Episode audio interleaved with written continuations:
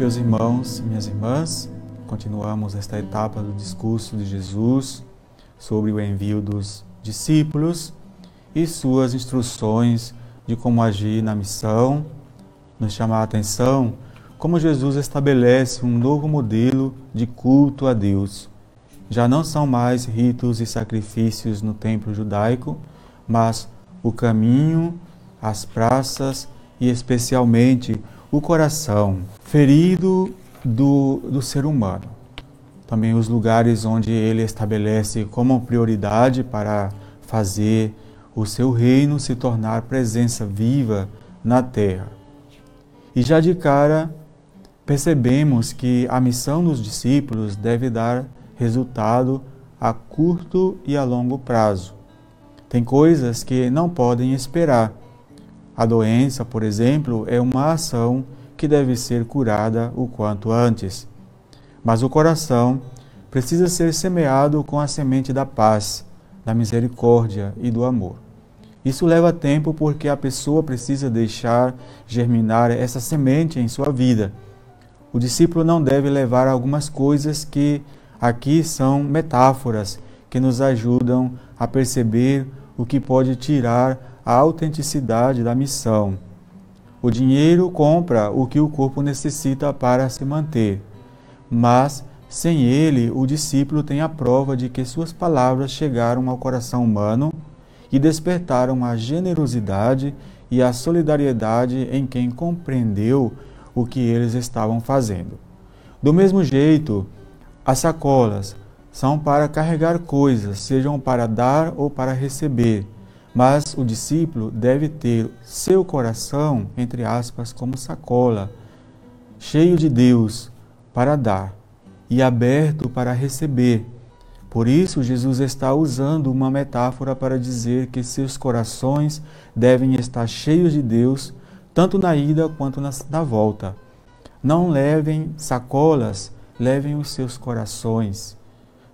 Não, deve, não levem pão, sejam o pão para quem tem fome de Deus. Não ficar de casa em casa, não seja como uma visita que passa, sejam parte da vida daquelas famílias. Sintam suas alegrias e tristezas. Com outras palavras, é isso que Jesus quer dizer. Tornem-se família com eles. Para Jesus, a mensagem que seus discípulos estão anunciando pelas aldeias devem estar intimamente relacionada ao método de trabalho desse anúncio. O modo de vida dos mensageiros em relação ao dinheiro, doença, luxo, em roupas, modo de transporte, etc., é o melhor anúncio deste outro mundo alternativo do rei que está junto com o reino de Deus que nos acompanha que também deve ser acompanhado de uma proclamação entusiasmada. A vida dos mensageiros, com suas novas práticas de humanidade, é inseparável da mensagem.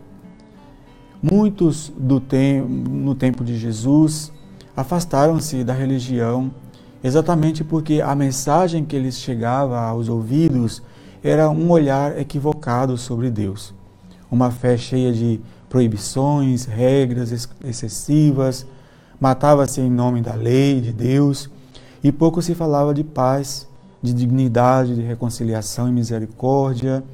Jesus envia seus discípulos como se eles tivessem que nadar contra a corrente.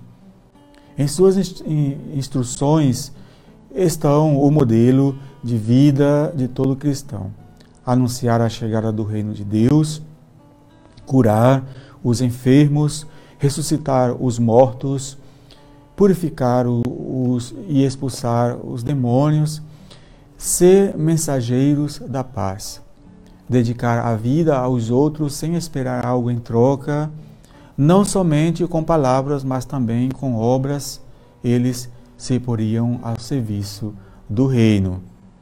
Onde a vida fosse defendida, restaurada ou garantida, aí estaria acontecendo o milagre do reino, cuja presença seria historicamente perceptível.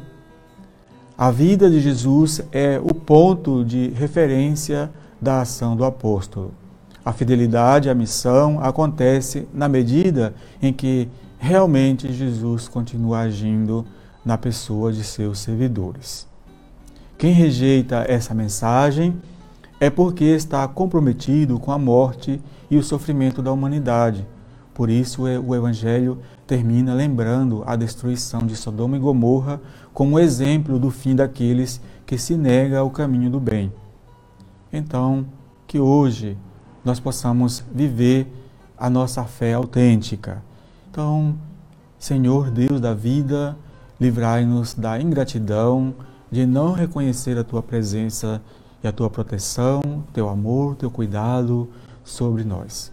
Fazei-nos mais conscientes de que não somos nada sem a tua presença, tua paz e tua proteção. Amém. Amém. Louvado seja nosso Senhor Jesus Cristo, para sempre seja, seja louvado.